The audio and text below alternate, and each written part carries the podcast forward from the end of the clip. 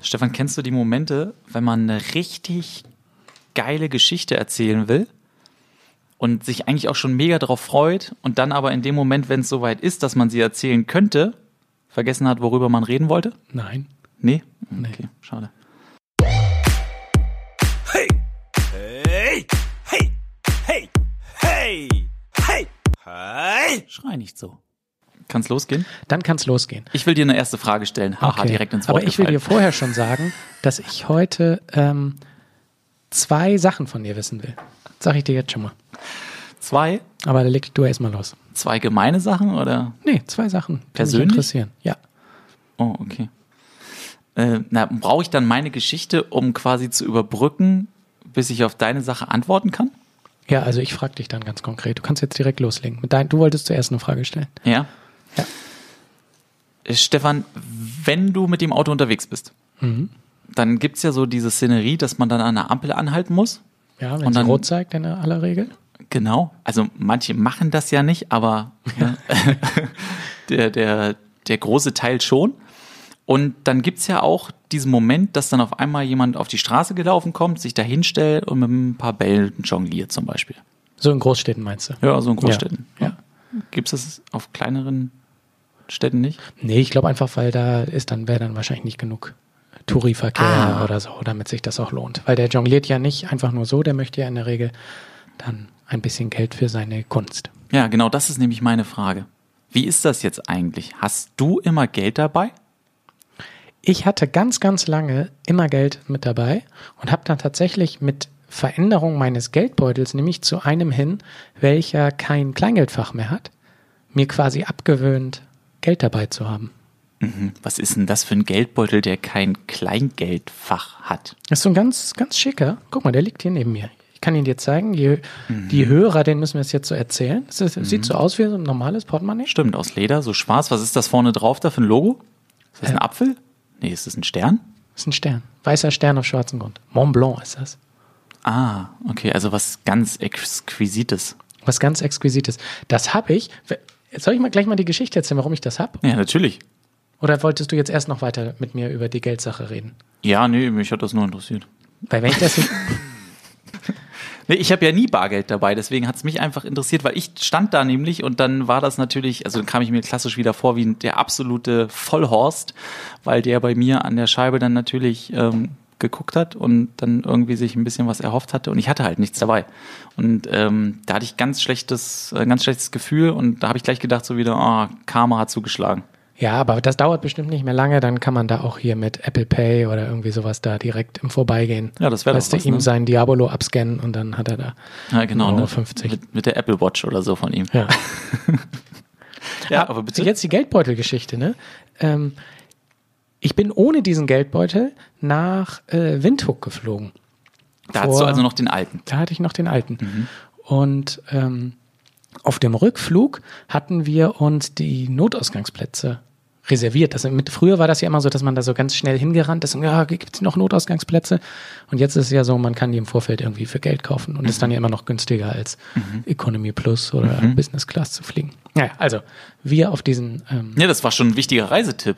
ja, Also ich höre das auch immer wieder, dass das gerade auf Langstrecken äh, viele Kollegen machen, dass sie sich dann explizite an Sitze halt ne reservieren, am Notausgang vor allem, damit man ein bisschen mehr Beinfreiheit hat. Genau, man hat tatsächlich, finde ich, sogar mehr Platz als in der Economy Plus. Und dieses Essen, ne, muss man ja auch mal ganz ehrlich sagen, selbst in der Business Class habe ich selten gut gegessen. Also von daher dieser Vorteil da, ansonsten Alkohol vielleicht, ne? Ja, aber das können diese hier Fly Emirates und sowas, das können die ganz gut, Das finde machen ich. die ganz gut, ja. Ja. Jedenfalls ich da am äh, Notausgangsplatz und äh, ich würde sagen, eine Viertelstunde oder so nach dem Start lief an mir äh, vorbei ein Franzose und er brach direkt vor mir zusammen. Was? Ist einfach hingefallen. Ist hingefallen und ist dann noch mit dem Kopf gegen diese Kante, weißt du, äh, da wo so, wo immer wo die Toiletten dann links abgehen und so. Ja. Und lag da dann. Ich schon, hm, das ist natürlich ungut jetzt. Und dann kam natürlich schnell die Stewardess und dann kam auch diese Durchsage im Flieger, die man so häufig hört, ist ein Arzt an Bord? Und da hast du dich natürlich gemeldet. nee, ich, Ah. ich war ja schon mittendrin, statt nur dabei die ganze Ach Zeit. so, ne? okay. Und es war ein Arzt an Bord und es war auch ein Apotheker an Bord. Und auch wenn nicht direkt nach einem Apotheker gerufen wurde, kamen Arzt und Apotheker kamen angerannt. Dann, das ist kein Witz, wurde dem, dem Franzosen, der war dann schon wieder bei Bewusstsein, ne? Also so dramatisch war es jetzt nicht. Dann wurden die Füße des Franzosen auf meine Beine gelegt. und dann lagen wir da. Also er und ich saß da mit seinen Füßen auf dem Schoß. Hattest du dein Essen Und, schon oder nee, hatte ich noch. nicht. Es war ganz, war ganz zu Beginn. Und wenn du da sitzt auf diesen Plätzen, ist ja auch das Problem, man hat an der Seite, An der den Seite, Fernseher, klar. weißt du, den du so Ja. rausklappst. Logo. Und ich konnte ja jetzt nicht diesem, diesem dahin vegetierenden Menschen jetzt einfach so meinen Fernseher aufklappen und dann da Fernseh gucken. Das ging ja auch nicht. Mhm. Ja. Und irgendwann hat er die Füße, mussten die Füße auch nicht mehr bei mir oben liegen, Mhm. aber er blieb da in medizinischer Behandlung. Direkt gegenüber von diesen Notausgangssitzen war der ähm, dieser dieser dieser Start- und Landesitz da für die für die Stewardess. Da nahm der Apotheker drauf Platz, der nämlich dann so ein bisschen sich überlegt hatte, er überwacht das Ganze. Und dann hatte ich den kompletten Flug, diesen den den halb ohnmächtigen Franzosen vor mir liegen. Davor saß der Apotheker und ich halt mittendrin und konnte nicht so richtig, hatte halt weder Beinfreiheit, die ich eigentlich gebucht hatte, noch konnte ich Fernseh gucken. Also es war, waren sehr, sehr, sehr, sehr lange elf Stunden aus, aus Windhoek zurück. Also du musst ja vorher auch irgendwas richtig Heftiges angestellt haben, dass das Karma Dass das- dazu ja. geschlagen hat. Ja, aber kurz vor der Landung kam dann die Stewardess, mit KLM bin ich da übrigens geflogen, und hat gesagt, sie dürfen sich was aus dem Bordshop aussuchen. Ach, und das war dann das Portemonnaie? Ja, und dann habe ich mir das ausgesucht. Ach, witzig. Krass, was hätte das gekostet? Oh, das weiß ich nicht, viel. Viel, da musst du jetzt ja sagen. Ja, ja, klar. war wirklich viel. Nee, also das, von daher war das dann eigentlich okay. Okay, und ähm, seitdem hast du jetzt eine innige Brieffreundschaft mit dem Franzosen oder was? Weißt du, was ganz gemein war? Kurz vor der Landung hat er sich dann eigentlich wieder so ein bisschen berappelt und war dann auch der Meinung, er könnte seinen nächsten Flug antreten. Und dann die Stewardess gesagt hat, nein, hier, ne, wenn wir gelandet sind, dann kommt ein Krankenwagen und nimmt sie mit. Und dann wurde er für die Landung in diesen ganz engen, schmal, schmalen Gang zwischen Toilette und Wand so reingezogen, einfach so Oh am nein. Schlawittchen gepackt und da so reingezogen. Dann sind wir gelandet, dann sind wir alle aufgestanden und sind dann an diesem liegenden Menschen da vorbei, raus. Aber wie gesagt, der war da auch schon wieder auf dem Damm. Und ja. Geil. Aber wo du gerade Apotheker erzählst, äh, da fällt mir auch noch eine kleine Geschichte ein. Ich versuch's mal kurz zu machen. Du kennst doch bestimmt aus dem Fernsehen auch diesen klassischen Endslogan von den Apothekerwerbungen ähm, bei Fragen nach Pepperpop, fragen Sie den Arzt oder Apotheker. ja, So kennt jeder, ne? kennt jeder. Und wie oft hast du jetzt schon mal aktiv einen Apotheker gefragt? Wenn du in der Apotheke warst, wahrscheinlich schon mal häufiger, ne? Aber sonst nicht. Nee, ich habe den, vor allen Dingen auch da, finde ich das manchmal so ein bisschen anstrengend, wenn man Aspirin kauft und dann jedes Mal wird einem das dann nochmal gesagt mit dem Aspirin und dass man das nicht so und so einnehmen soll und äh, nicht zusammen mit was anderem kombinieren und so. Ist manchmal auch ein bisschen anstrengend in der Apotheke. Ah, krass. Ja, siehst, mit Aspirin Und weißt du, was das ich, noch nicht weißt du, was ich auch manchmal mache? Ja, Ich tue dann so, als wäre das nicht für mich. ich dann, bei Aspirin. ja, bei allen anderen, bei allen möglichen Sachen, um einfach die, die, ähm, Hämorrhoiden oder was? Ja, nee, aber um die, ähm, na, um diese Unterhaltung einfach abwürgen zu können, indem ich sage, ja, so. ja, das, ja, ja, das ist für meine Frau, die weiß, wie das geht. Okay. Krass. Und dann sagen die, ach so, ja, okay. Okay, das war aber gar nicht meine Geschichte, aber ist trotzdem Ja, witzig, ja. sag mal. Ähm, ich habe mich an diesen Spruch letztens erinnert, also es ist schon auch wieder ein bisschen her. Ähm, da hatte ich tatsächlich ein Medikament und ich wusste die Dosierung nicht mehr. Und es stand halt nicht auf der Verpackung in dem Moment drauf und dann war ich mir total unsicher, wie man das berechnet und das war in dem Beschreibungstext auch, mh, also zumindest jetzt für mich nicht so richtig klar, was ich da jetzt berechnen soll. Und dann habe ich mich an diese blöde Werbung erinnert gefühlt und habe dann da einfach in der Apotheke angerufen. Ja. Und da hat die mir auch super geholfen. Also ich war dann so ein bisschen gespannt, so wie so ein kleines Kind, das zum ersten Mal in einer Apotheke anruft, weil ich vorher noch nie in meinem Leben in, bei einer Apotheke angerufen habe. Aber die waren total kompetent. Ja, Also- klar, die haben, die haben natürlich Ahnung. Die, die haben wirklich Ahnung, das ging ruckzuck. Also da war ich richtig überrascht in dem Moment. Will sagen, man kann auch eine Apotheke anrufen. Also das stimmt, was die da sagen. Ja. Also, ja, es hat Und hattest du das Gefühl, da rufen jetzt häufig Leute an oder war sie sogar positiv überrascht, dass da mal jemand jemand ernst wenn macht? ich jemanden anrufe, Stefan, dann freuen sich die Leute natürlich immer. Meinst du? Ja, natürlich. Ist das bei dir nicht so, wenn du meine Nummer da auf dem Display siehst? Doch, doch, doch. Ja, doch. Ich hatte heute seit Ewigkeiten mal wieder einen, ähm, einen Anruf hier mit anonym. War auch niemand dran. Aber das gibt's ja fast gar nicht mehr, ne? In der Anfangszeit gab's das ja relativ häufig. Und jetzt Anrufe mit anonym gibt's gar nicht mehr, weil ja niemand rangeht, wenn da anonym steht. Ja, ich habe es tatsächlich häufiger. Echt? Weil meine Frau das ab und an reinmacht und die vergisst es dann wieder rauszustellen. aber ich weiß, was du meinst. Ich bin aber generell so, ähm, dass ich auch häufiger, wenn ich jetzt in einem schlechten Moment erreicht werde, äh, dann kommt so mein Boss-Gehen in mir durch. Ähm, wenn dann eine Nummer kommt, die halt nicht bekannt ist, dann gehe ich da nicht ran.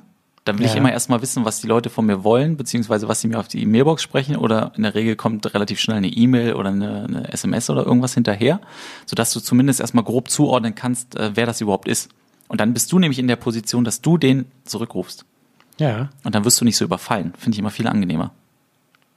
Ja, das finde ich auch ganz gut. Ich, ich weiß von einem IT-Leiter, der hat mir mal gesagt, er geht nie beim ersten Mal ran. Weil bis die Person dann das zweite Mal anruft, hat sich in 90 Prozent der Fälle das Problem dann doch von alleine gelöst. Und sie, der, weil das wohl häufig so ist, gerade bei. IT, weißt du, Ja. da dann, oh scheiße, jetzt rufe ich den gut. Kollegen sofort an und dann äh, geht er mir erst beim zweiten Mal ran. Dann weiß er, okay, scheint ein echtes Problem zu sein. Sag mal, weißt du, was ich dich fragen wollte? Nee, weiß ich nicht, aber du wirst es gleich tun. Ja, ich wollte dich fragen, wie es für dich war, als du das erste Mal die Formel E kommentiert hast. Weißt du nämlich warum? Wir haben hier so oft jetzt irgendwie schon mal über Handball und über Fußball gesprochen, aber dass du ja auch die Formel E kommentierst, haben wir noch gar nicht besprochen. Und ich habe mir heute bestimmt eine halbe Stunde ein Rennen angeguckt, das du kommentiert hast aus dem letzten Jahr. Oh, welches denn? Das war in New York, kann das sein? Ja. Ja. Okay, das war dann aber eins der letzten vom Ende. Genau, das war, glaube ich, sogar das letzte. Ah, okay. Also die sind halt zwei an dem Wochenende gefahren, deswegen. Ah, okay. Also erstmal, Mann, musst du Langeweile gehabt haben. ja, ich habe tatsächlich die Formel E kommentiert. Ähm, was waren, wann war denn das erste Mal? Also das muss jetzt, glaube ich, zwei Jahre her gewesen sein. Ähm, und das müsste Saudi-Arabien gewesen sein. Und das war tatsächlich eine heftige Nummer, weil Jetzt lösen wir wahrscheinlich einen richtigen Shitstorm aus, weil Formel E, ne, rein elektrisch, keine Motorengeräusche. Also ja, man kann sich über den einen oder anderen Punkt streiten, aber unterm Strich sollte jeder, der irgendwie Rennsport auch nur einen Hauch faszinierend findet, sich so ein Rennen mal angucken, weil er einfach mega die Post abgeht. Ich bin aber erstmal rangegangen ähm, als eine Person, die keine Ahnung, wie viele Formel 1 Rennen gesehen hat.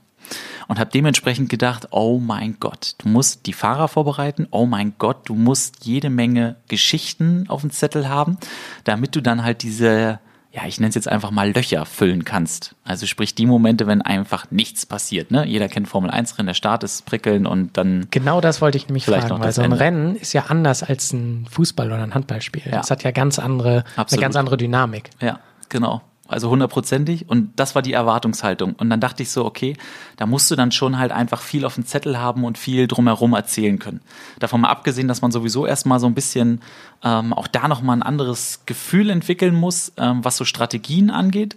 Ähm, war das dann aber letztlich, dass ich dann so gedacht habe, okay, ich habe jetzt meine Zettel hier, ich habe jetzt jede Menge Geschichten hier. Ich fühle mich eigentlich safe und kann dann loslegen. Ne? Also wenn man kommentiert, bei mir ist es zumindest so, jeder hat so seine Ordnung, jeder hat so ein bisschen sein, sein Schema und sein Dogma, wie er sich das ähm, zurechtlegt und wo er dann von, vom Blick her geht. Ähm, oh, ich weiß gar nicht, ob das jetzt richtig nerdig ist, aber ähm, ich gucke zum Beispiel auf dem Monitor viel lieber nach links. Also wenn vor mir Ja. der Monitor steht, gucke ich viel lieber nach links als nach rechts.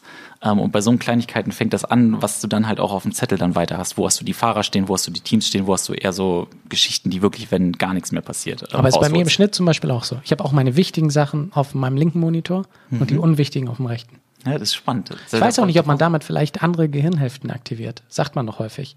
Ah, das kann man, auch sein. Dass man ja auch manchmal, wenn man irgendwie nachdenkt, irgendwas, weiß ich jetzt gerade nicht, aber sowas wie nach oben links guckt oder so. Ja. Könnte ich mir vorstellen, dass es was damit zu tun hat, dass man lieber für bestimmte Sachen Bräuchte man eigentlich Hand mal so hat. eine Umfrage, ne? Ja. Wie das so in Deutschland dann generell ist. Naja, auf jeden Fall ähm, ging dann dieses Rennen los. Also wir haben da nicht äh, Qu- Qualifikationen, kein freies Training kommentiert, das war im, im ZDF-Stream, ähm, sondern halt wirklich nur das Rennen. So, und dann, dann sitzt du da, Puls geht natürlich hoch, hast dann so ein bisschen die Startaufstellung, kommst ein paar Minuten, bevor es dann wirklich losgeht, ran. Ähm, begrüßt, versuchst so die wichtigsten Sachen, die du herauskristallisiert hast, erstmal schnell runter zu erzählen. Und dann startet dieses Rennen und dann waren das halt 45 Minuten, wo ich einmal runtergeguckt habe. weil so viel passiert Weil ist. so viel passiert ist und ich mich einfach nicht getraut habe, auf den Zettel zu gucken.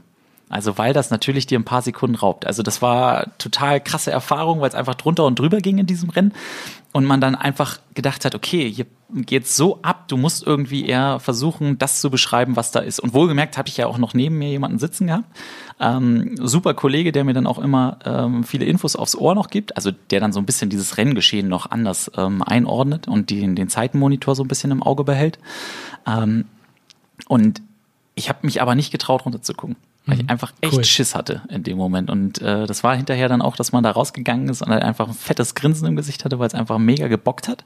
Weil diese Erwartungshaltung, ah, es wird wahrscheinlich so eine zähe Angelegenheit, alles ein bisschen dröge, ähm, war es halt überhaupt nicht, sondern man war halt selber irgendwie total entertained und über die Schiene dann auch ja fast schon fast schon Fan geworden, ähm, weil es dann einfach Spaß macht und man selber das Gefühl hat, boah, hier geht was ab.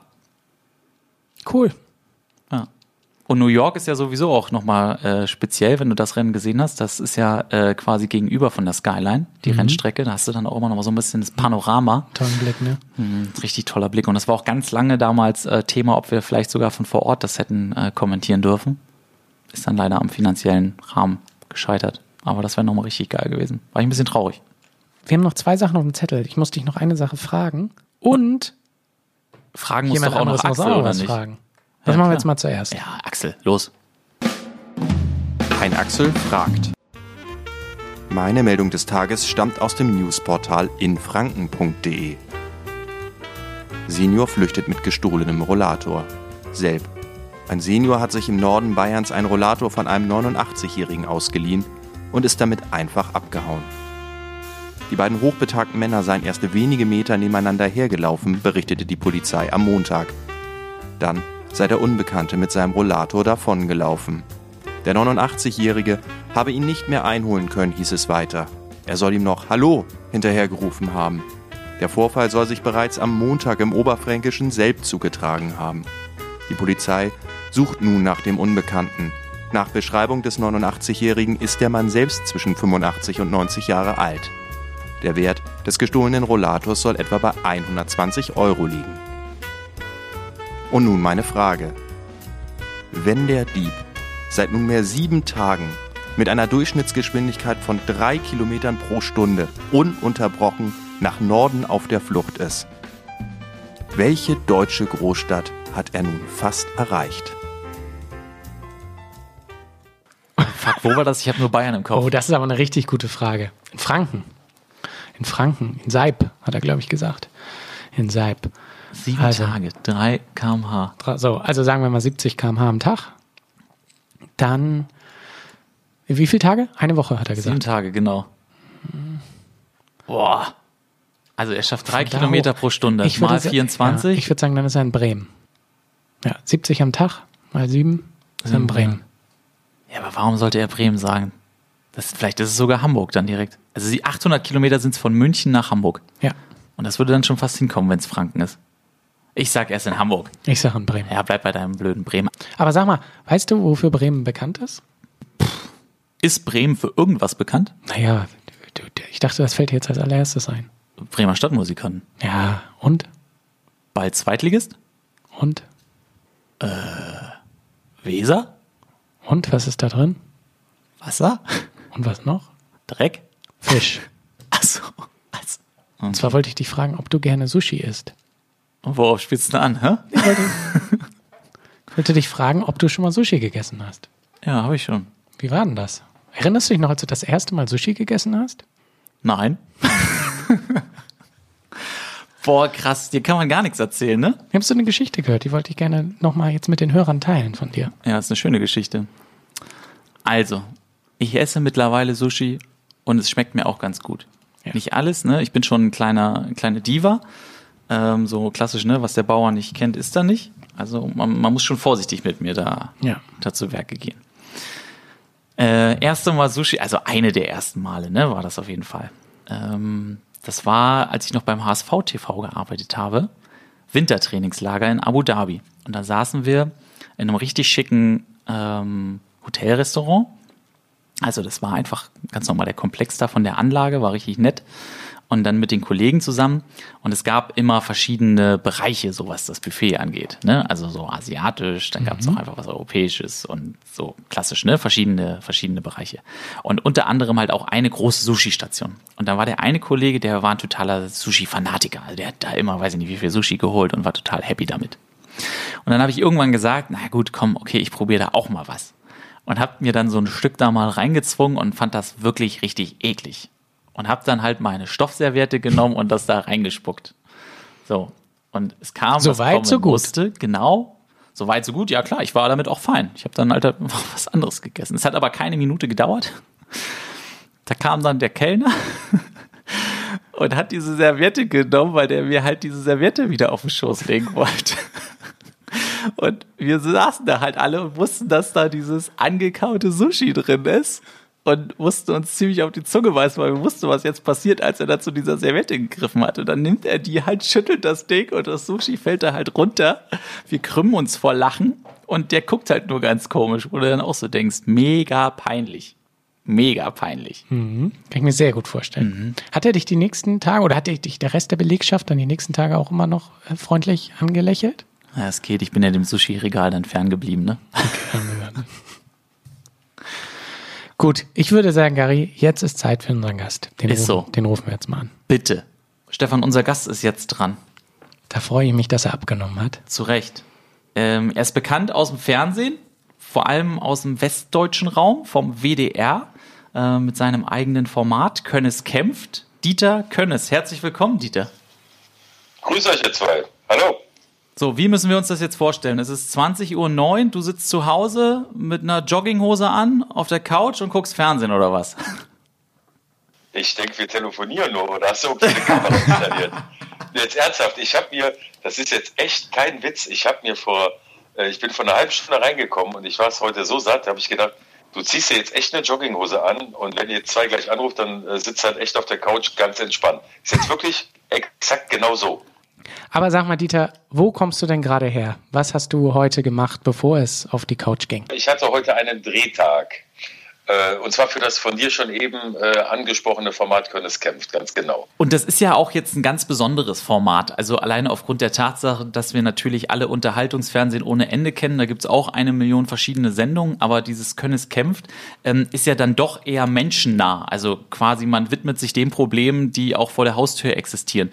Ähm, ist das für dich auch nochmal ein ganz besonderer Antrieb, eigentlich sowas zu machen, wo man wirklich das Gefühl hat, man kann etwas damit bewirken? Ja, das hat sich auch im Laufe der Zeit sogar noch mehr verstärkt. Also es ist klassisches Verbraucherfernsehen. Also ähm, im engeren Sinne bin ich tatsächlich dann auch Verbraucherjournalist. Das heißt, das, was ich mache, mache ich für Menschen da draußen, ähm, die am Ende mit ähm, zum Teil eben ganz banalen, aber zum Teil auch eben großen Dingen äh, ein Problem haben. Also ich mache mal ein Beispiel. Das fängt damit an, dass äh, jemand ein, ein Bankkonto nicht eröffnen kann, weil er vielleicht zu viele Schulden hat und äh, endet zum Schluss bei äh, großen systemischen Fragen, wenn ich zum Beispiel einen Film mache über äh, den Pflegenotstand oder ähm, ich habe jetzt im Sommer zwei Filme gemacht zum Thema ähm, Kunststoffverpackungen und zum Thema Wasser. Ein ganz spannendes Thema, also dass wir in Zukunft tatsächlich ein Wasserproblem bekommen, vor allem was die Qualität angeht. Und äh, ja, und so ist halt die Bandbreite. Also es sollen am Ende, genau wie du es gerade beschrieben hast, Themen sein, äh, die dich und mich, uns alle, also die Verbraucher betreffen. Und tatsächlich ist die Herangehensweise auch so, dass ähm, ähm, Zuschauer sich bei mir melden können, ähm, in welcher Form auch immer, gerne per Mail und sagen, äh, pass mal auf, hier Dieter Könnes, äh, ich habe da was, das ist ein Problem, ich komme da nicht weiter, hier Ärger mit der Behörde oder äh, Probleme mit dem Unternehmen. Und äh, wir heften uns dann an diese Spur und überlegen dann auch, ist das jetzt äh, eine kleine Spur oder könnte das ein großer Fall werden, zum Beispiel für eine ausgewachsene 45-minütige Reportage. Wie viel Vorwissen hast du sozusagen? Oder gehst du einfach nur mit Begeisterung der Geschichte nach und ähm, dir reicht dann sozusagen das, was du dabei lernst? Wie muss man sich das vorstellen? Warte mal, ich will eine Frage da vorne wegstellen, äh, dass man Ja. da vielleicht noch ein bisschen besseres Gefühl gleich für die Antwort dann bekommen wird. Kannst du in einem Satz erstmal noch mal ganz kurz dein Team überhaupt beschreiben? Also wie groß ist die Redaktion, die an so einem Thema dann letztlich mit dir arbeitet? Ja, das ist eine ganz berechtigte Frage, weil ähm, ich mich auch gar nicht so sehr als One-Man-Show sehe, das Format heißt zwar Könnes kämpft und ich bin halt auch das Aushängeschild oder das Flaggschiff, das Zugpferd oder wie man das auch immer jetzt bezeichnen möchte. Ich persönlich sehe das aber nicht so. Also ähm, ich meine, wir beide haben äh, zusammen äh, im Sportbereich gearbeitet, Gary. Also wir, wir wissen, was es bedeutet, äh, wenn es um Mannschaftssport geht. Ich bin auch, was das angeht, so ein totaler Teamplayer. Und ähm, ja, und das ist mir eben bei diesem Format auch ganz wichtig. Also, dahinter steckt eine Redaktion. Ihr müsst euch das so vorstellen. Es gibt den Wunsch des Senders, in dem Fall des WDRs, etwas zum Thema Müll oder zum Thema Wasser zu machen. Und dann äh, geht die Produktionsfirma mit dem Redaktionsteam eben hin und sagt, okay, ähm, wie können wir dieses Thema umsetzen? Und da gibt es äh, Redaktionssitzungen und da ist dann äh, ein, ein, ein Redakteur dabei, der den Film dann realisieren soll, also ein Realisator. Er bekommt einen Rechercheur zur Seite gestellt, meistens vielleicht noch äh, zwei, drei mehr. Äh, es arbeiten natürlich auch ein paar Praktikanten bei uns mit, die einfach in dieses Format und in diese Medienwelt so reinschnuppern wollen. Und so kommen halt so drei, vier, fünf, sechs Leute ganz schnell zusammen für so einen Film. Und für die Drehtage an sich hast du dann den Kameramann, den Tonassistenten. Ähm, äh, der Realisator ist natürlich vor Ort, ich als Reporter. Ähm, meistens ist es dann immer so ein Viererteam. Und ähm, ja, so ergibt sich das Ganze dann. Das heißt, es gibt immer Teams vor Ort, die dann drehen und das versuchen umzusetzen. Dann gibt es Teams in der Redaktion, die einfach an dem Thema dranbleiben. Denn eines ist ganz spannend eigentlich bei diesem Format. Wir haben immer festgestellt, dass sich im Laufe der der Dreharbeiten und der laufenden Recherche sich unser Thema weiterentwickelt, weil wir einfach mhm. noch mehr rausfinden, weil ähm, wir uns jetzt unterhalten und ihr beide mich jetzt beim Thema Wasser mit einer Frage möglicherweise auf eine neue Spur bringt. Und äh, jetzt sind wir eigentlich schon fast bei der Frage vom Stefan, äh, wie nämlich meine Vorgehensweise ist. Bitte, leg los. Okay, also ähm, im Prinzip, du hast, äh, Stefan, von, von äh, Begeisterung gesprochen. Ähm, tatsächlich ist es, ich würde mein Wort gern ergänzen, nämlich Neugier. Mhm. Ähm, ich finde wichtig, dass wir in einer Welt, in einer Medienwelt, die immer inszenierter wird, dass, dass wir eben versuchen, authentisch zu bleiben. Also, dass wir eben nicht nur bei der Wahrheit bleiben, sondern dass wir so wenig wie möglich inszenieren und so echt wie möglich eben rüberkommen. Und ähm, das versuche ich eben auch meinen Leuten immer ähm, ganz klar zu sagen. Ähm, und das geht am besten, indem ich mich mit den Leuten auf Augenhöhe bewege. Und je weniger ich dafür dazu weiß, ähm, desto leichter fällt mir das. Also angenommen, ich mache jetzt einen Film aktuell zum Thema Inkasso und Schulden aufgrund der Corona-Krise. Mhm. Und ihr beide werdet jetzt bis über den Kopf verschuldet und würdet euch aber jetzt mit mir darüber unterhalten wollen und erklärt euch bereit, ich als Reporter darf euch zwei besuchen, dann würde ich mehr als das, was ich jetzt gerade gesagt habe, von euch im Vorfeld von meiner Redaktion gar nicht wissen wollen, weil okay. Ich möchte ganz gerne mit euch dann da sitzen in einer ruhigen, gemütlichen Atmosphäre, äh, wo die vertrauensvoll ist, wo wir das Gefühl haben, wir verstehen uns gut. Und da möchte ich euch einfach Fragen stellen und dann, dass sich ein Gespräch entwickelt, genauso wie zwischen uns jetzt. Ich frage was, ihr mhm. antwortet und so ergibt sich ein Gespräch. Ich habe natürlich so einen roten Faden im Kopf, aber ähm, im Prinzip ist es die Neugier, ähm, die Lust daran, sich mit Menschen auseinanderzusetzen, denen zuzuhören um daraus vielleicht dann auch ähm, nächste oder neue Spuren zu entwickeln. Also es ist so eine Mischung eben aus ganz viel Neugier, ganz viel Leidenschaft auch für, für ein Thema oder für die, für die Sache. Ähm, ja, und am Ende entsteht daraus eben auch die Begeisterung, dran zu bleiben. Dieter, was mich tatsächlich interessieren würde, wie stark ähm, involviert man sich dann auch? Es sind dann ja doch nämlich Themen, die zwar für viele interessant sind, aber den Einzelnen dann ja häufig betreffen. Wie, hm. wie stark involvierst du dich da auch? Auch emotional? Meinst, meinst, du, äh, ja genau, meinst du jetzt mit involvieren, wie sehr mich das, äh, wie, genau. wie sehr mich das betrifft und das an mich rankommt? Ja, ähm, also ich bin ganz ehrlich, also ich habe zum Beispiel ähm, mal vor anderthalb Jahren einen Film gemacht zum Thema Diät. Da habe ich von vornherein gesagt, das ist nicht so mein Lieblingsthema. Also ich habe schon mal einen Film gemacht zum Thema Ernährung und äh, wir machen jetzt schon wieder so eine Abnehmen-Challenge und äh, Klar bin ich da auch mit den Leuten zusammengekommen. Klar haben die dann auch eine Zeit lang äh, verschiedene Dinge ausprobiert, äh, haben auch äh, tatsächlich abgenommen. Mhm. Aber das hat mich halt emotional jetzt ganz offen gesagt nicht so gepackt. Ich kann euch aber mal eine andere Geschichte erzählen und da seht ihr vielleicht, ähm, wie schnell das geht. Wir haben einen Film gemacht zum Thema Love Scam. Das sind Menschen, die im Internet Kontakt meistens zu äh, Frauen suchen, so jenseits der, äh, der 50, äh, die einsam sind, die das auch ganz schnell über die Facebook-Profile herausfinden. Und äh, diese Menschen, es gab früher mal den Begriff der, der Nigeria Connection, ähm, weil die meistens irgendwo in Afrika sitzen, ähm, gehen halt hin und heucheln den Frauen halt Liebe vor, indem die von anderen die Profile oder die Profilbilder klauen, um dann zu sagen, ich bin General sowieso, ich bin gerade im Irak stationiert, ich habe dein Foto gesehen, ich, du, du hast mich umgehauen. So, ähm, jetzt denkt ihr bestimmt, wie kann man sich darauf einlassen? Wie kann man so blöd sein? Ähm, ja, von 20 Frauen sagen 19, der spinnt, der ist ja niemals ein General und schon gar nicht irgendwo im Irak stationiert. Die 20. Die schlägt aber zu, weil die das so toll und so geschickt schreiben, ähm, dass die halt anbeißen. So, und dann entwickelt sich halt so eine Liebesbeziehung ähm, auf ähm, E-Mail-Basis, sage ich jetzt mal, weil die haben sich ja noch nie gesehen. Ja. Und am Ende könnt ihr euch vorstellen, äh, muss halt Geld fließen, weil dieser ja. General halt irgendwie noch was auslösen muss, hat seine Sachen am Flughafen und also. Ich habe Fälle dazu recherchiert äh, von Frauen, die zigtausende Euro dafür Ach, ausgeben mussten. Und jetzt kommt's, was äh, der Stefan eben gefragt hat, wie sehr lässt mich das ran? Ich habe bei einer Frau in, äh, in Dresden gesessen, die hat mir ihre Geschichte erzählt. Die sagte, äh, Herr Könnes, ich hatte einen Mann, der ist gestorben. Da fängst du schon an zu schlucken. Ja. Dann habe ich wieder geheiratet und der war Lastwagenfahrer. Und dann stieg mein Mann aus dem Lastwagen aus und sagt, Schatz, mir ist es nicht gut und fällt mir tot in die Arme. Ach, da sitze ich neben der auf dem Sofa und habe genauso reagiert. Ach du Scheiße, das gibt's doch gar nicht. Wie kann man denn so viel, so viel ja, Pech haben? Ja. So, und diese Frau hat dann aus lauter Einsamkeit, sie hatte noch einen Hund, den sie abgeben musste, weil sie nachher kaum noch Geld hatte, und aus lauter Einsamkeit hat sie sich dann auf diese Love-Scam-Geschichte eingelassen, weil sich jemand äh, sozusagen bei ihr gemeldet hat, wie toll er sie findet. Ich kürze das jetzt mal ab, bevor es zu lang wird. Also, die Frau hat sich in diesen Mann, in diese Liebesbriefe verknallt und hat am Ende ihr gesammeltes, ihr gesamtes Sparvermögen von 50.000 Euro an diesen Mann verloren.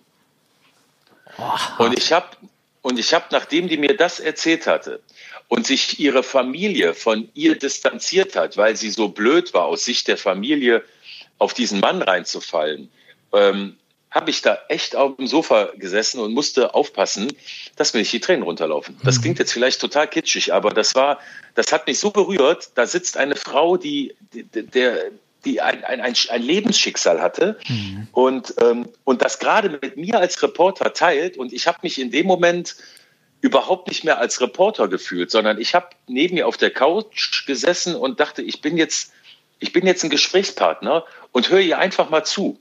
Und wie wichtig das ist, hat sie uns ganz zum Schluss an diesem Drehtag erzählt. Denn ähm, wir haben die Frau nachher, nachdem alles im Kasten war, zum Essen eingeladen. Die hat sich total bedankt, die hat sich super gefreut. Aber am meisten habe ich mich darüber gefreut, dass die zum Schluss dieses Drehtages zu mir gesagt hat, die hat nicht irgendwie nicht hier das Essen groß und tralala, das war der alles gar nicht wichtig. Die hat gesagt, Herr Künnes, danke, dass Sie heute da waren. Das war einer der schönsten Tage der letzten Monate. Mir hat mal einer zugehört, ich habe mich gut aufgehoben gefühlt, ich hatte ein tolles Gefühl, Sie haben ein tolles Team. Ich möchte Ihnen für diesen wunderschönen Tag danken. Das ist mir das Herz aufgegangen. Also da habe ich echt gedacht so, boah, also da bin ich wirklich nach Hause gefahren, habe dreimal geschluckt und habe erstmal gedacht, so, Mensch, ey, du hast so eine privilegierte Stellung, dir geht's so gut.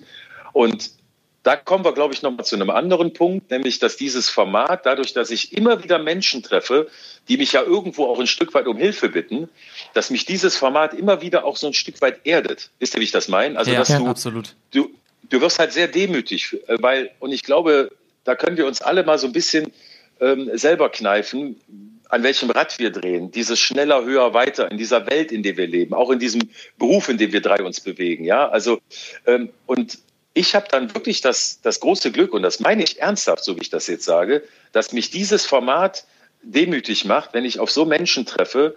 Und das betrifft übrigens auch die Sache, die ich heute gemacht habe. Das war nämlich auch ein Job, den normalerweise äh, kaum einer von uns gerne machen würde. Und ich habe ihn heute einfach mal ausprobiert.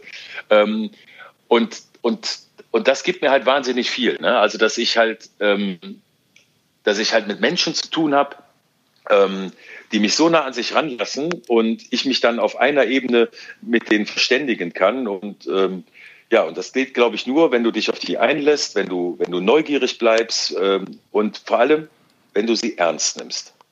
Ist das dann auch etwas, wo du jetzt sagen würdest, da, das ist der Moment, wo, wo in dem Fall dann dein Beruf zur Berufung wird, weil er halt darüber hinausgeht, nur etwas Schönes zu erschaffen oder nur unterhalten zu sein?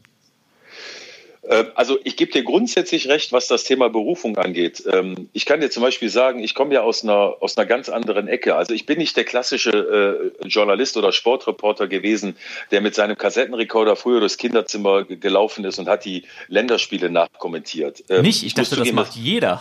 Ja, genau. Das, das macht jeder in seiner Vita, weil sich das so toll liest. Ja. Äh, ich, ich sage aber hier und jetzt öffentlich bei euch, ich habe es nie gemacht. So. Nein, ich... Ähm, ich meine, der, der Jung hat meine Eltern damals gesagt, der Jung muss was Anständiges lernen.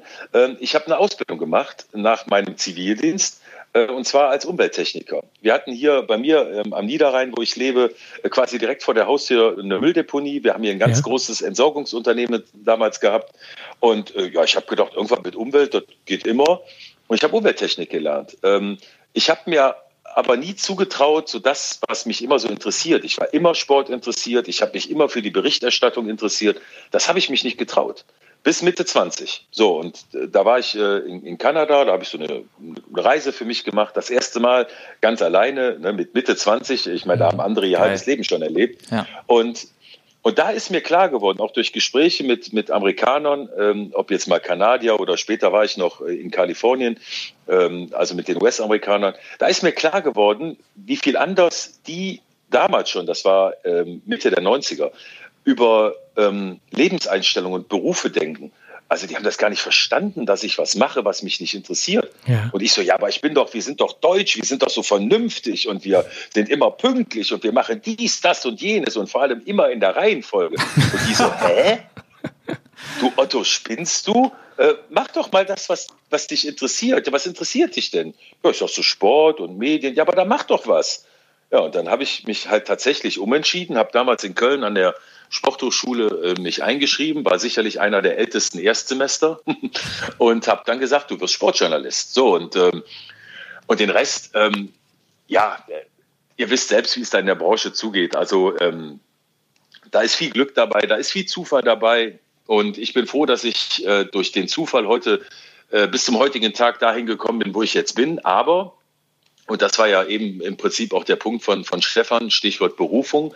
Ich würde heute jedem sagen, und das sage ich auch, wenn ich schon mal in Schulklassen Vorträge halte, macht das, was euch interessiert. Macht das, was euch stark macht, wo ihr den Glauben daran habt, dass ihr darin aufgeht, dass das euer Herz berührt, dass das eure Leidenschaft ist. Das ist so wichtig, weil ihr verbringt so viel Zeit in diesem Job.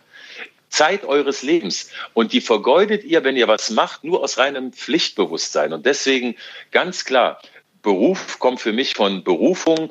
Und äh, wenn man da mal das Schulsystem heute sieht, äh, ich bin so froh, dass es G8 nicht mehr gibt, also wie viel Zeit den Kindern eigentlich genommen wird, eben genommen, nicht gegeben ganz wichtiger Punkt, äh, sich auf das mal einzulassen. Also was interessiert mich denn wirklich? Also muss mhm. das alles erst später erst rausfinden, ganz mühsam, statt vielleicht die Kinder während der Schulzeit schon mal so ein bisschen dafür zu sensibilisieren. Ach, du machst Sport, ja, dann lass doch mal das oder dies oder jenes mal ausprobieren. So, also am es Ende ist es alle ins gleiche Korsett gedrückt, ne? Äh, ganz genau. Ganz genau. So, und, und dann, ja, jetzt, jetzt hast du ja eine allgemeine Ausbildung und jetzt musst du halt, jetzt kannst du laufen oder schwimmen und jetzt äh, auf sie mit Gebrüll. Ja, aber warum findet man das nicht schon während der Schulzeit raus, ja. wo jemand Stärken oder Schwächen Guter hat? Der Punkt. eine ist besser in Mathe, der andere ist besser in Sport, der nächste ist ein totaler Künstler oder ein totaler Musiker. Und warum? Ich bin totaler Verfechter von, die Stärken stärken. Und wenn jemand gut im Sport ist, ey, dann gib ihm noch mehr Sport. Wenn jemand gut in Musik ist, ey, lass ihn noch mehr Musik machen. Weil das ist Leidenschaft. Da, da wird auch Energie freigesetzt. Und ähm, ja, ich glaube ganz klar, äh, dass das, äh, ich habe jetzt selber zwei Kinder, ähm, das ist auch so ein Weg, den ich an die beiden vermitteln möchte. Ich mache denen keinen Druck, also die sollen keinen Schlendrian äh, einlegen, aber ich werde ganz klar immer sagen, ähm, nehmt euch eure Zeit, um rauszufinden, was euch wirklich beschäftigt und was euch wirklich berührt, was ihr wirklich machen wollt. Und bei mir hat es ein bisschen gedauert. aber ich bin heute froh, dass ich diesen, ich nenne ihn mal in Anführungszeichen, Umweg gegangen bin und kann wirklich sagen, ähm, was du auch eben meintest, Stefan, dass Beruf von, von, äh, Beruf von Berufung kommt und dass ich mich ein Stück weit, das klingt jetzt vielleicht so ein bisschen, wie soll ich sagen, äh, abgehoben, aber auch ein Stück weit dazu berufen fühle, das, diesen Job so zu machen. Ähm, na, und die Tatsache, dass ich jetzt sowas seit acht, neun Jahren schon mache, gibt mir persönlich zumindest recht, dass ich auf dem auf, dem, auf der richtigen Spur bin. Aber ich muss da jetzt nochmal reingehen. Also erstmal fand ich es gerade ganz interessant mit diesen, äh, die Stärken weiter und wofür man sich interessiert. Ähm, ich musste da gerade innerlich so ein bisschen schmunzeln, äh, weil ich kann das auch ganz gut bei mir selber an einem ganz simplen Punkt festmachen. Ähm, mhm. Dadurch, dass ich ja auch relativ viel jetzt Fußball kommentiere mit äh, dritte Liga, ähm, da belächelt meine Frau mich immer, äh, wenn es darum geht, dass ich mir keine Namen merken kann. Also sie erzählt mhm. immer dann quasi bei uns im, im Mehrfamilienhaus, äh, ja, Nachbar XY hat wieder das und das gemacht und ich bin dann immer, ja, wer war das jetzt nochmal? Und dann kommt sie immer mit, ja, ach so, 22 Spielernamen kannst du dir merken, aber hier, wer im Haus äh, wohnt, das geht dann nicht mehr in den Kopf. Das passt dann ja. halt auch so ein bisschen zu diesem, ja, wo die Interessen halt liegen. Ja, ich kann dir die Tennis-Weltrangliste der 80er Jahre sagen. Ne? Eins, äh, äh, Lende, Connors, äh, Borg, McEnroe, Becker, äh, Vilas, äh, ach, die kennt man alle gar nicht mehr. Ähm, ich kann sie dir runterbeten. ähm, äh, oder, oder ich könnte dir Länderspielergebnisse sagen oder Bundesliga-Ergebnisse aus den 80ern oder 90ern, weil ich da natürlich noch, noch stärker geguckt habe. Und Klar. ja, weil, weil die Festplatte auch noch nicht so voll war. Aber es ist genau das, was du meinst. Man interessiert sich dafür. Und ich meine, und jetzt kommt doch der entscheidende Punkt. Ja, ähm, was mache ich denn mit dieser Erkenntnis? Und die einen mhm machen nichts damit, weil sie gar nicht verstehen, was das für ein Gewinn ist. Ähm, also was weiß ich, du könntest dir wahrscheinlich keine, keine binomische Formel merken oder irgendwie sowas. Ja, äh, können wir uns die Hand geben? Kann ich auch nicht. Ich habe da keine Ahnung von. Und es ist total gut zu wissen, wovon man keine Ahnung hat, weil man dann muss man sich mit dem Scheiß schon nicht mehr beschäftigen. Ich bin, ich bin auch zum Beispiel überhaupt nicht Kunst interessiert. Jetzt kann man sagen, boah, ist das ein Kunstbanause?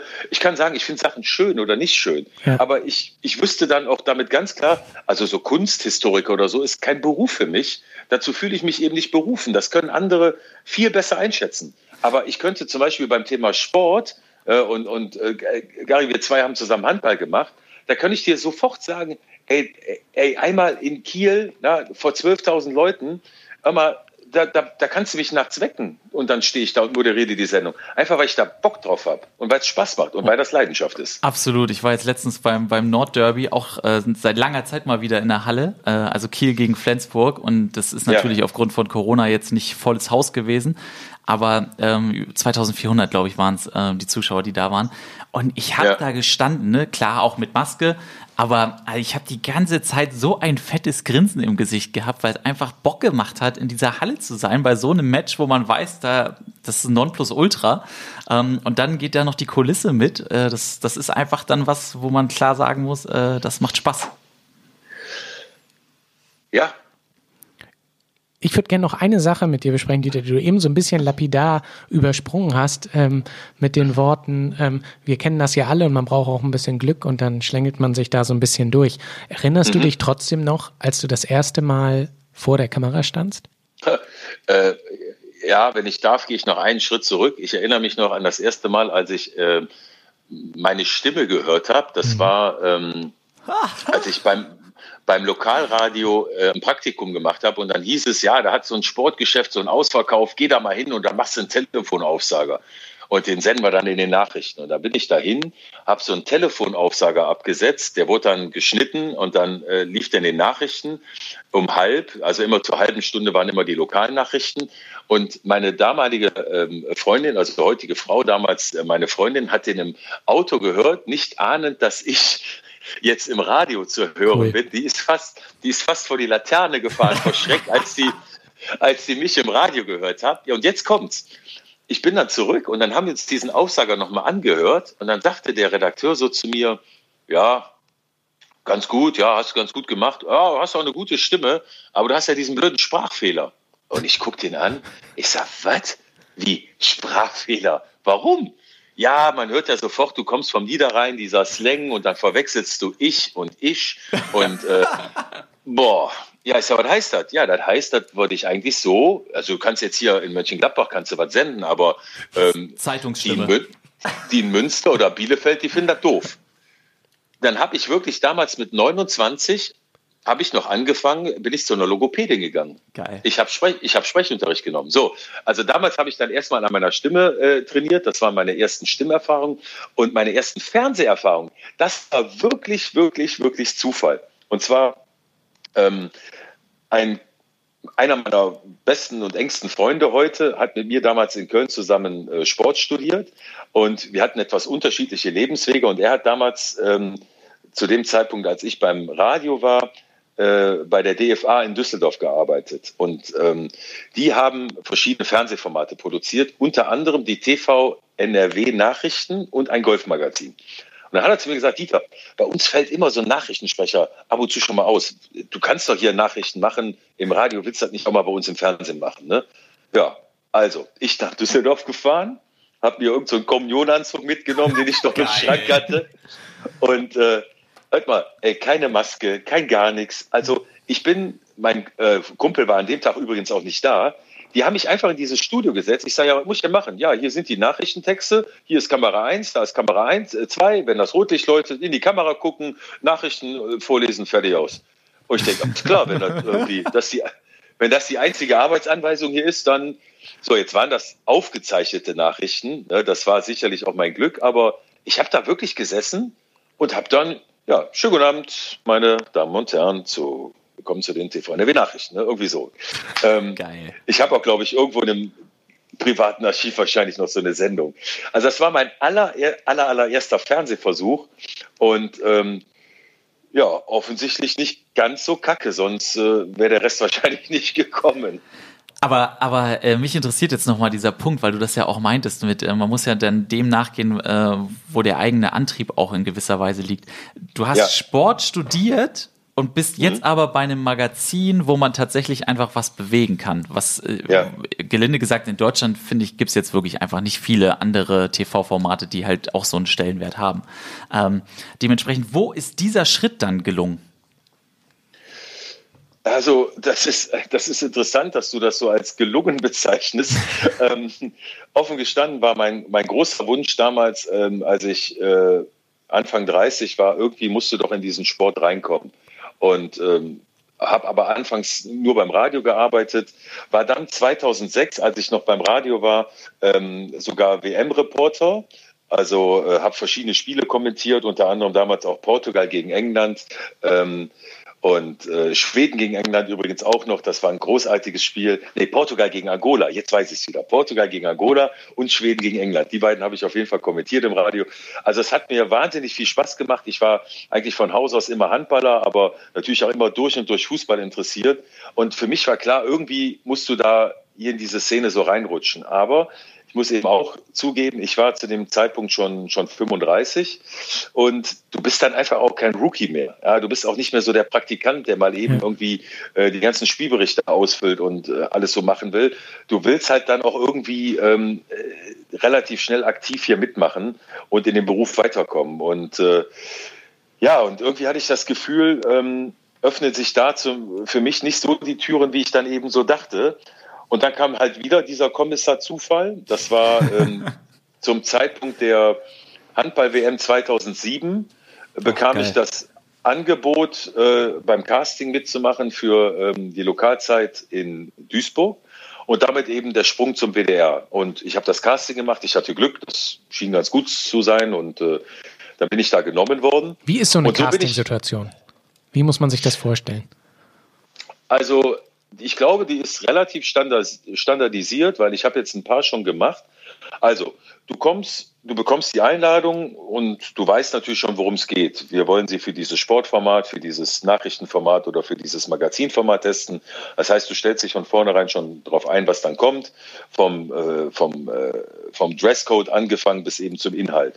Und ähm, ja, in dem Fall jetzt, um mal als Beispiel die, ähm, die Lokalzeit zu nehmen, wusste ich halt damals, okay, äh, Lokalzeit, das ist dieses kleine regionale Fenster im, äh, im westdeutschen Fernsehen. Und ähm, Bin eingeladen worden damals nach Dortmund, da gab es das Studio. So, dann kommst du da an, dann sagen die so, ähm, wir haben hier einen kleinen Senderablauf geschrieben, das sind die äh, sechs Beiträge, die da laufen, plus ein Studiogast. Bitte die Beiträge anmoderieren, das heißt Anmoderationen schreiben und ein Interview machen mit dem Studiogast von 2.30 mhm. Und äh, in zwei Stunden hole ich sie dann wieder ab, dann gehen sie in die Maske und dann machen sie die Sendung. Und, und genauso war es dann aus. Also ich habe die Moderation geschrieben, das Interview vorbereitet und was ich bis zum heutigen Tag habe, und das ist keine Arroganz, sondern das ist ein gesundes Selbsteinschätzungsvermögen. Ich weiß sehr, sehr gut, ob ich gut war oder schlecht. Ich habe zum Beispiel ein Jahr später, nachdem ich dann schon beim WDR war, ein Casting gemacht für die aktuelle Stunde, für die Nachrichtensendung, für das Flaggschiff. Und das war zum Beispiel, das wusste ich schon, als ich da raus war, ich war nicht bei 100 Prozent, ich habe nicht besonders gut performt. Und bei der Lokalzeit damals bin ich da raus und habe gedacht, ey, das ist, das ist richtig Bombe gelaufen. Und ähm, ja, und genauso war es dann auch. Ich erzähle euch aber gleich noch eine andere Geschichte. Ähm, und ja, habe dann aber erst nichts gehört und dann habe ich in der Redaktion angerufen und habe gesagt, so wie sieht's denn aus? Ja, der Redaktionsleiter meldet sich und das war ähm, zwei Tage vor Silvester und ich habe am Tag vor Silvester Geburtstag, am 30. und am 29. rief der, ähm, rief der Chefredakteur mich an und sagte so, er hat auch so eine tiefe Stimme, ne? so, Herr Könnes, äh, äh, wie fanden Sie denn so das Casting? So, ne? Wie fanden Sie sich denn? Ne? Ich denke, das ist jetzt hier eine Fangfrage. Ne? Der soll doch nur sagen, irgendwie, ich fand die. Und dann habe ich gedacht, weißt du was, du sagst das jetzt genauso, wie du das gedacht hast und gefühlt hast. Dann habe ich gesagt, wissen Sie was, ich bin ganz ehrlich. Ich habe mich wohl gefühlt, das hat gut gefluppt. Ich bin durch die Sendung richtig gut durchgekommen. Das Interview mit dem Gast hat auch richtig Spaß gemacht. Wir hatten gelacht und so. Also ich fand die Sendung gut und ich würde sie gerne machen. Ja, das sehe ich genauso. Wir haben den schon. Ey, da bin ich ausgerastet vor Freude. Und ähm, ja, so kann das gehen. Und äh, ich habe aber auch schon äh, genau das Gegenteil erlebt. Aber erstmal gab es zwei Tage später dann Feuerwerk, oder? Ja, genau. Erstmal bei meinem Geburtstag, da war ich, glaube ich, tagesvollster aufgrund der Nachricht. und dann gab es das Silvesterfeuerwerk. Und ja, und dann hat sich das, ähm, hat sich das eigentlich immer so weiterentwickelt. Ähm, und dann gab es eine Situation in meinem Leben, ihr kennt ja den Spruch, alles ist für irgendwas gut. Ne? Mhm, ja. Ähm, ich bekam einen Anruf von meiner Agentur, Herr Könnes, die suchen beim ZDF einen Nachrichtensprecher. Oh, sage ich. Da war spannend. Für die, für die heute Na äh, Nachrichten oder was? Für die heute Nachrichten. Uh. Genau. Und ich war zu dem damaligen Zeitpunkt Nachrichtensprecher bei Radio NRW. Also ich habe die Weltnachrichten präsentiert in der Primetime. Also ich, ich wusste schon, wie es ging ne? Mhm. und auch wie man präsentiert. Mhm. Ich bin nach Mainz gefahren zum Casting und ähm, habe dann meine Texte geschrieben, saß dann in dem Heute-Studio und habe dann eine Nachrichtensendung gemacht. Und ich habe mich so gefreut, weil ich ein so gutes Gefühl hatte. Ich wusste genau, das war ein Treffer. Also ich habe das wirklich, ich habe da gesessen, habe gedacht, so, das haben die jetzt nur für dich gemacht. Ähm, das, kennt man ja wie als Sänger, wenn du schon mal auf so einer Bühne stehst. Also mit anderen Worten, ich habe das echt, ich habe da gut performt. Punkt. Ja. Und ähm, ja. Aber da ja, sitzt du ja gar ja. nicht. Ja, pass auf. zwei, zwei, Wochen später kriege ich einen Anruf, äh, nachdem ich mich da gemeldet hatte. Ähm, ja, Herr Könnes, ähm, ich dachte schon, die sagen mir jetzt ab. Äh, gute Nachrichten, wir haben uns für Sie entschieden. Ja, wir hatten ja so viel Trouble und irgendwie, aber es tut uns leid. Sie haben natürlich Sie haben super überzeugt. Das war ein tolles Casting, war eine tolle Sendung und äh, wir würden gerne mit Ihnen zusammenarbeiten. Wir reden ja über erstmal in der äh, Morning Show ähm, die Nachrichtensendung. Das sind ja zwei Wochen im Monat und ich denke, ach du Scheiße, äh, ich bin gerade Vater geworden. Ich wohne hier am Niederrhein, habe ein Haus, zwei Wochen im Monat nach Mainz. Aber ey, so what? Nachrichtensprecher von den Heute-Nachrichten, alles klar. Also ich hatte schon Kino im Kopf, ich hatte schon Gott weiß was. Ja. Ja, sagt er, es gibt hier noch eine Formalie. Ähm, bei der Programmdirektor muss immer zustimmen, aber das ist eigentlich nur eine Formalie. Wir melden uns. Aha. Ich drei Wochen nichts gehört. Ich da wieder angerufen. Die Sekretärin mich direkt zum Nachrichtenchef durchgestellt. Da sagt er folgenden Satz. Herr Könnes, ich rede jetzt hier nicht lange um den heißen Brei. Ich sage es Ihnen ohne Umschweife, Sie sind raus. Warum? Äh, ich sage, genau, warum? Ja, ich sage Ihnen auch direkt, Sie sind raus gegen meinen Willen. Ich wollte sie schon als Nachrichtensprecher hier haben, aber der Programmdirektor hat entschieden, diese Stelle bekommt nur jemand mit Migrationshintergrund. Das heißt, Boah. weil, weil ich nicht Yilderei heiße mit Nachnamen, war ich halt raus. Also, ich meine, ich kann damit heute, ich kann da mit euch ganz locker drüber reden. Ich bin auch niemandem böse. In, dem, in der damaligen Situation habe ich es natürlich überhaupt nicht verstanden und ich fand es auch alles andere als cool. Ich war Ja. bitter, bitter enttäuscht. Ich sage heute zwei Dinge. Erstens finde ich es persönlich auch eine Form von Diskriminierung, dass ich so eine Stelle dann nicht bekomme, weil ich offensichtlich den falschen Pass habe. Definitiv. Ähm, und im Nachhinein muss ich ganz ehrlich sagen, ähm, ihr kennt ja diesen Film wahrscheinlich Butterfly-Effekt. Ja. Ja. Ne? Also wo sich diese Geschichte immer wieder Ja. durch so einen Wimpernschlag anders verändert.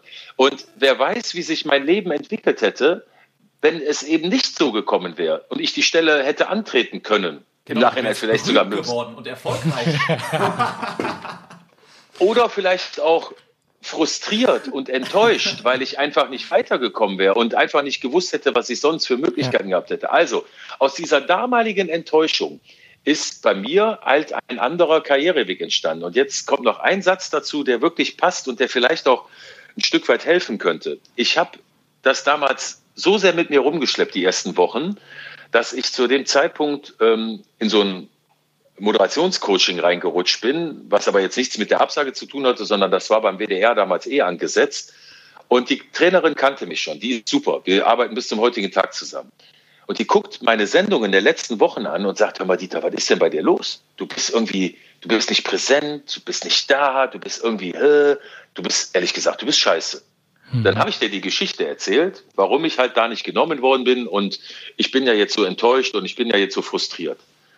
Da guckt die mich an, fängt schallend an zu lachen und sagt, was bist du für ein Weichei? Was bist du für ein Waschlappen? Und ich denke, hallo? Aber ich denke, jetzt nimmt die dich mal sozusagen buchstäblich in den Arm und tröstet dich und die Ja. haut dir auch noch so eine Breitseite. Ich habe die überhaupt nicht verstanden. Und dann hat die losgelegt. Dann hat die gesagt, Moment mal, Dieter, du bist doch Sportler. Du hast doch Leistungssport gemacht. Hast du nach irgendwie, nachdem hier deine Mannschaft zwei Tore hintereinander kassierte, hast du da auch den Kopf in den Sand gesteckt? Oder hast du gesagt, das Spiel ist noch nicht vorbei, wir kämpfen, bis, es, äh, bis der Schiri abpfeift? Nö, ich habe gekämpft, bis der Schiri. Ja, also, wo kämpfst du denn jetzt hier? Äh, äh, gar nicht. Genau. Du hast den Kopf in den Sand gesteckt, weil du so enttäuscht bist. Und genau das sieht der Zuschauer jetzt, der nichts dafür kann beim WDR. Und du bist scheiße. Du bist einfach nicht gut. Und so würde ich dich bei einem neuen Casting auch nicht nehmen. Da ist mir das sowas von klar geworden, wie doof ich da war. Also wie, wie, wie schlecht ich sozusagen auf diese, ich nenne es mal in Anführungszeichen, auf diese Casting-Niederlage reagiert habe. Total unprofessionell. Überhaupt nicht, wie ich als, als Leistungssportler selber mich immer konditioniert habe. Und äh, ich habe die am Abend noch angerufen. Silke heißt die, ich habe zu dir gesagt, Silke, ich danke dir für den heutigen Tag. Du hast mir so die Augen geöffnet. Du hast mir, du hast mir so den Weg geebnet. Und äh, ja, und, und das hat mir einfach ganz klar gezeigt. Ähm, so wie jetzt die Corona-Krise, ja. Corona ist nicht nur Scheiße. Corona zwingt uns auch in gewisser Weise, wenn wir es zulassen, wenn wir es zulassen, ähm, mal über das eine oder andere nachzudenken. Ob wir nämlich mal runterkommen von diesem höher, schneller, weiter Trip, ob, ähm, ob wir einfach mal uns ein bisschen wieder runterfahren. Äh, ich weiß, das ist schwierig für diejenigen, denen jetzt der existenzielle Arsch auf den Grundeis geht. Aber wenn man, wenn man sich immer die Mühe macht, hinter die Fassade zu gucken, dann entdeckt man ja durchaus, ich meine, es gibt Menschen, die durch Corona das Spazierengehen entdeckt haben. Ich meine, das muss man sich mal vorstellen. Es gibt Menschen, die durch Corona, weil sie nicht fliegen konnten, Deutschland als Urlaubsland entdeckt haben. Das sind ja jetzt nicht nur Nachteile. Und, ähm, und das habe ich eben beruflich erlebt, dass ähm, ein, ein Nachteil, ein augenscheinlicher, ein momentaner Nachteil auch langfristig betrachtet zu einem Vorteil werden kann, wenn man den Blick dafür hat. Wenn man aber nur sagt, das ist alles scheiße, wenn man nur diese Pessimismusbrille aufhat, dann kann man diese Chance dahinter auch nicht sehen. Ich habe auch lange gebraucht. Ich habe dazu auch ein bisschen den, den, den, den Zuspruch oder den, dieses, ja, den Output von außen gebraucht. Ähm, aber immerhin, ich war dafür empfänglich. Und heute sage ich ganz klar, ähm, damals die Situation, ich habe damit meinen Frieden, ich habe damit, äh, ich habe das nicht nur abgehakt, sondern ich bin sogar ein Stück weit froh, dass das so gekommen ist. Und ähm, Und so ist mein Weg dann halt ein anderer gegangen. Also so bin ich halt einen anderen Weg gegangen. Nach diesem Gespräch, welchen Schluss hast du dann für dich gezogen, den du vielleicht auch als Tipp mitgeben kannst, den du dann vor, dein, vor deiner nächsten Moderation für dich angewandt hast? Wie hast du es sozusagen geschafft, dann wieder präsent zu sein? Also ich habe mich tatsächlich äh, nach diesem Gespräch in die Lage der Zuschauer versetzt und habe äh, mich gefragt, was mögen die jetzt denken? Also am Ende, klar, wir sind alles nur Menschen, wir sind auch keine Maschinen. Aber der Zuschauer hat das Recht darauf, dass ich äh, die beste Performance abliefere, äh, die mir möglich ist. Und das habe ich nicht getan, aus, aus persönlichen Gründen, aus Frust, aus, aus, aus, äh, ja, aus eigenem Ärger, wie auch immer man das jetzt bezeichnen möchte. Und äh, meine Trainerin damals hat zu mir gesagt, Dieter, Stell dir einfach vor, du gehst die Showtreppe runter, es ist Wetten das und äh, du musst hier 20 Millionen begeistern. Ja, mit dieser Einstellung musst du heute Abend in die kleine Lokalzeit des Westdeutschen Rundfunks gehen. Und wenn du das verinnerlicht hast, was das bedeutet, äh, in Bezug auf deine Person, deine Kraft, deine Energie, ähm, dann wird der Funk auch wieder überschwappen zum Zuschauer. Und äh, ja, und das hat mir wahnsinnig geholfen. Also allein die Vorstellung, ähm, dass ich wirklich 100% Leidenschaft, wirklich 100% Energie bringen muss, damit das auch bei demjenigen auf der anderen Seite, also in dem Fall am Bildschirm, äh, tatsächlich auch ankommt. Und ähm, ja, das habe ich eigentlich bis zum heutigen Tage, ähm, glaube ich, auch nicht abgelehnt. Also es kommt vielleicht noch ein weiterer Punkt dazu, das sind aber jetzt eher so Moderationstechniken. Ich moderiere jetzt auch seit vielen, vielen Jahren eigentlich schon nicht mehr mit Teleprompter, mhm. sondern nur noch mit Moderationskarten. Äh, auch das war der Tipp damals von der Moderationstrainerin, weil die gesagt hat, äh, Dieter, rede so, wie ich jetzt mit euch beiden rede. Rede so, wie dir der Schnabel gewachsen ist. Versuche die Dinge nicht unnötig kompliziert zu machen. Bring sie auf den Punkt, aber sag sie mit deinen Worten. Lies sie nicht ab, weil man spürt, dass du es abliest. Ja, und äh, das habe ich eben genauso beherzigt. Und, äh, oh, ja, aber das ist ein ganz spannender Punkt, ne? weil man ja schon das Gefühl hat, dass das mittlerweile eher wieder im Kommen ist, dass viel mit dem Teleprompter gearbeitet wird, damit, ähm, ich sage jetzt mal so, diese Natürlichkeit, die ja auch entsteht, indem man sich mal verspricht, indem man mal ein falsches Wort vielleicht wählt und sich dann korrigieren muss, ähm, dass das ja. halt ab, also bewusst weggenommen wird bewusst weggenommen wird, wahrscheinlich aus, aus Produktionsgründen, aus Zeitmanagementgründen, weil mittlerweile es nicht mehr um Minuten, sondern um Zehntelsekunden geht, damit du mhm. just in time in die nächste Werbung geben kannst. Ja, und natürlich ist, wenn du frei moderierst, ist es alles nicht so äh, genau äh, timebar. Also ich moderiere jetzt seit zehn Jahren die Servicezeit beim WDR ohne Prompter und äh, ich gehe was weiß ich mit einem Loch von 55 Sekunden in die Sendung, dann weiß ich, ich muss gucken, dass ich bis zur Verabschiedung vielleicht nur noch bei bei 16 Sekunden bin, damit ich in 16 Sekunden die Zuschauer verabschiede und eben nicht in episch langen 55 Sekunden. Ja. Heißt in anderen Worten, mit meinen Worten werde ich diese restlichen 40 Sekunden Luft über diese halbstündige Sendung verteilen. Und das gelingt mir seit Jahren so souverän, dass dem Zuschauer gar nicht auffällt, ob das eine kurze oder eine lange Moderation ist. Also ich kann dir eine Moderation in 10 Sekunden machen, ich kann dir eine Moderation in 35 Sekunden machen und beide mache ich dir mit der gleichen Energie und Leidenschaft. Und, ähm, und das habe ich eben damals aus der Situation mit meiner vermeintlichen Niederlage, was das Casting angeht, habe ich das mitgenommen. Du musst jedes Mal dir vorstellen, du bist wieder, ähm, ähm, du, du bist wieder quasi am, am, am ersten Tag, am ersten Moderationstag und hier werden 100 Prozent von dir verlangt. Es gibt in dem Job, äh, na klar, ganz viel Routine. Aber äh, es gibt nicht dieses, dieses Business as usual. Du kannst das nicht so performen, so nach dem Motto, ach, so habe ich immer moderiert, so mache ich das jetzt auch weiter. Nee, du musst dich jeden Tag aufs Neue in Frage stellen, du musst dich jeden Tag aufs Neue motivieren, du musst jeden Tag aufs Neue die, die gleiche Energie und Leidenschaft drüber bringen. Ähm, ich meine, guck dir so einen Jürgen Klopp an, der steht immer noch an der Seitenlinie und macht die Säge. Das ist das, warum wir ihn so lieben. Der sagt ja nicht irgendwie, ja, jetzt bin ich schon seit 13, äh, 20, 25 Jahren Trainer, ist gerade ein Tor für uns gefallen. Ja, ist äh, okay. ne? Ja, morgen geht's auch weiter, ne? wieder Training. Nee, also der lebt das. Und ich glaube, genau das setzt eben äh, unser Job voraus. Vielleicht wäre es was anderes, wenn wir äh, irgendwo bei einer Stadtverwaltung arbeiten würden oder ähm, irgendeinen anderen, äh, keine Ahnung, was kaufmännischen Beruf meinetwegen. Aber in unserem Job äh, wo es eben auch um die Nähe zum Zuschauer geht, um die Nähe zum Menschen, geht es, glaube ich, nur über die Energie und die Leidenschaft. Und äh, das ist ja auch, glaube ich, das, ähm, vielleicht als letzten Satz, was uns ja auch an Menschen so fasziniert, die wir vielleicht auch privat kennenlernen. Also ähm, wir mögen ja sofort Menschen, die dir irgendeine Geschichte mit, mit ganz viel Enthusiasmus erzählen, wo du denkst so, ey, also jetzt nicht überdreht, sondern einfach, wo du siehst, der brennt gerade für die Geschichte. Oder, oder nehmen wir mal Handwerker, ja, ihr trefft einen Schreiner und der erzählt dir glühend von äh, seinem Handwerk, wie gern er, er, er Tische und, und, und, und Schränke baut. Ähm, du hörst doch solchen Menschen, solchen Menschen hörst du doch gerne zu. Ja, also den, da bist du doch äh, gerne bei der Sache. Und ich glaube, das ähm, ist auch der Punkt für uns, den wir verinnerlichen müssen bei diesem Beruf, den wir haben. Ähm, wir müssen diese, diese Energie und Leidenschaft einfach, einfach rüberbringen. Und ähm, ja, und dann wird uns das auch abgenommen, was wir da sagen und was wir da auch machen. Energie, Leidenschaft und um den Bogen zu spannen zum Anfang, da kommt dann auch wieder die Neugierde, finde ich, noch dazu, äh, die dann auch nochmal einen großen Absolut. Anteil hat. Absolut. Und du hast eben von der goldenen Showtreppe gesprochen, die du dir dann vorstellst, als würdest du gleich Wetten, das moderieren. Jetzt Ja. hast du nur noch eine Aufgabe hier bei uns. Und zwar haben wir ja unsere kleine Rubrik zwei Minuten. Und wenn Das ist dir, deine goldene Showtreppe, wollte Genau. Stefan damit sagen. Und wenn dir, wenn dir ein Thema einfällt, dann wäre es schön, wenn du dir noch die Zeit nehmen würdest, uns das näher zu bringen. Ja, ich habe mir dazu Gedanken gemacht und ähm, möchte eigentlich keine, Gesch also ich möchte eine Geschichte erzählen. Und zwar geht es um das Thema die eigene Komfortzone, in der wir alle leben. Und ähm, ja, möchte jetzt die folgenden zwei Minuten dazu nutzen, die Geschichte euch zu erzählen. Ähm, ich habe vor drei Jahren mit einer Frau zusammengearbeitet ähm, im Allgäu.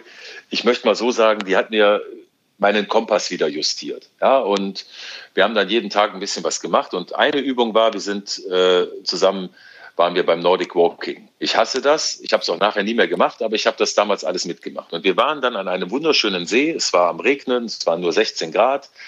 Und an dem See war keine Menschenseele. Aber es war ein wunderschöner See. Und wir gucken auf den See, wir reden kein Wort. Und was macht diese Frau? Die zieht sich bis auf Slip und BH aus und springt in den See. Und ich guck und ich stand unter diesem 1 Meter Brett oder 3 Meter Brett und wollte so ein bisschen mich vor dem Regen schützen. Und dann schrie sie nur, komm rein, Dieter, es ist wunderschön, das Wasser ist ganz toll. Und ich stand da und war am Überlegen, du hast kein Handtuch, du hast dies nicht, das nicht, jenes nicht.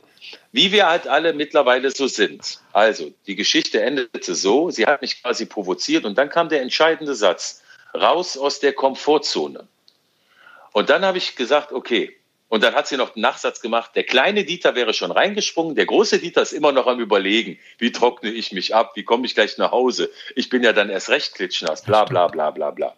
So, ich habe mich also dann auch ausgezogen, bin in Unterhose in diesen See gesprungen und ich kann mich noch an diesen an dieses Eintauchen in dieses Wasser erinnern. Es war ein, ein, ein Süßwassersee, klar, ne? also im Allgäu. Und ich, ich spüre quasi das Wasser wie einen Film auf meiner Haut. Ich habe noch nie so ein tolles Gefühl gehabt. Das klingt total kitschig, was ich jetzt erzähle. Es war aber bitte genau so. Und ähm, wir sind dann in die Mitte des Sees geschwommen und für 30 Sekunden brach dann sogar diese Wolkendecke auf und wir hatten so ein paar Sonnenstrahlen in unser Gesicht, haben die Augen zugemacht und haben das so genossen. Und dann hat sie mir nur so rüber, äh, also sie hat dann die Augen wieder aufgemacht danach und dann hat sie nur so das Äuglein gezwinkert, so nach dem Motto, ha, hat sich's doch gelohnt. Und das möchte ich eigentlich quasi jedem damit nur sagen. Ich bin sozusagen, das war jetzt kein großer Schritt, aber ich habe doch meine drei Meter Brett Komfortzone verlassen und bin in diesen See gesprungen für diese wunder, wunderbare Erfahrung, die ich da gemacht habe. Und ich glaube, dass wir diesen Mut, wir alle, ruhig häufiger haben sollten. Also wenn wir das Gefühl haben und denk mal an Kinder. Kinder sind nur im Fühlen, die sind nie im Denken und deswegen handeln die auch alle so intuitiv. Und die Erwachsenen sind eigentlich nur noch am Denken. Und ich habe unter dem Drei-Meter-Brett gedacht und eben nicht mehr gefühlt. Und wenn wir das Gefühl haben, das Richtige zu tun oder tun zu wollen, indem wir den Job wechseln, indem wir umziehen, indem wir ein Haus bauen, indem wir uns ein neues Auto kaufen oder indem wir irgendwas machen, ein neues Hobby anfangen, Gitarre spielen lernen, dann sollten wir diesem Gefühl ruhig auch mal häufiger nachgeben. Also mit anderen Worten, der Anfangssatz raus aus der Komfortzone. Und das ist sozusagen meine, meine finale Botschaft. Also ich versuche das in meinem Leben äh, jetzt mit Ende 40 auch immer noch umzusetzen und immer wieder, dass ich meine eigene äh, Komfortzone verlasse, äh, um dann eben was Neues zu entdecken, um dafür eben aber auch belohnt zu werden. Weil mein Credo ist, Mut wird am Ende immer belohnt. Das war richtig schön. Tolle Geschichte. Kann ich absolut unterstreichen. Ist äh, auf jeden Fall was, was man sich zu Herzen nehmen sollte und dann auch umsetzen sollte. Ganz tolle Abschlussmessage. Herzlichen Dank, Dieter Könnes. Lieber Dieter, vielen, vielen Dank. Ja, Stefan Gary. Also hat mich sehr gefreut. Das äh, ist ähm, eine super Sache, was ihr da macht und dass man sich auch mal so lange und ausführlich über Dinge unterhalten kann. Das hat man ja, das hat man ja wirklich in der heutigen Zeit nicht mehr so oft. Also ähm, schön, hat mich sehr gefreut. Hey! Stefan, das war wieder mal ein sehr aufschlussreiches Gespräch. Fehlt aber nur noch eine aufschlussreiche Aussage. Ja, du hast Hamburg gesagt, ich habe Bremen gesagt. Ich hoffe, wir haben uns da jetzt nicht beide ganz, ganz schlimm verrechnet. Ah, ich bin gespannt. Ich glaube aber, ich habe recht. Und nun zur Auflösung. Wäre der Mann mit einer Durchschnittsgeschwindigkeit von 3 Kilometern pro Stunde unterwegs, hätte er in einer Woche etwa 504 Kilometer zurückgelegt. Damit wäre er kurz vor den Toren von Bremen. Ja! Ein Novum! Ein Novum! Zum allerersten Mal hat hier eine Person die Frage richtig beantwortet und diese eine Person bin ich. Ja, das war ja komplett Jawohl! gescheatet. Ohne Ende. Ja, das, war, Also- das hat er komplett mit Absicht gemacht. Wer dafür jetzt nicht liked, kommentiert und abonniert, der, hat- der hat die Kontrolle über sein Leben verloren. Ja, ist so. Äh, so ein super, super Axel, Zusammenhang. vielen Dank. Oh, ich habe ein Re 1 zu 0 für mich. Hm, Ist okay. Gönn ich dir. Hey! Hey! Hey! Hey! Hey! Hey! Hey! Schrei nicht so. Stefan,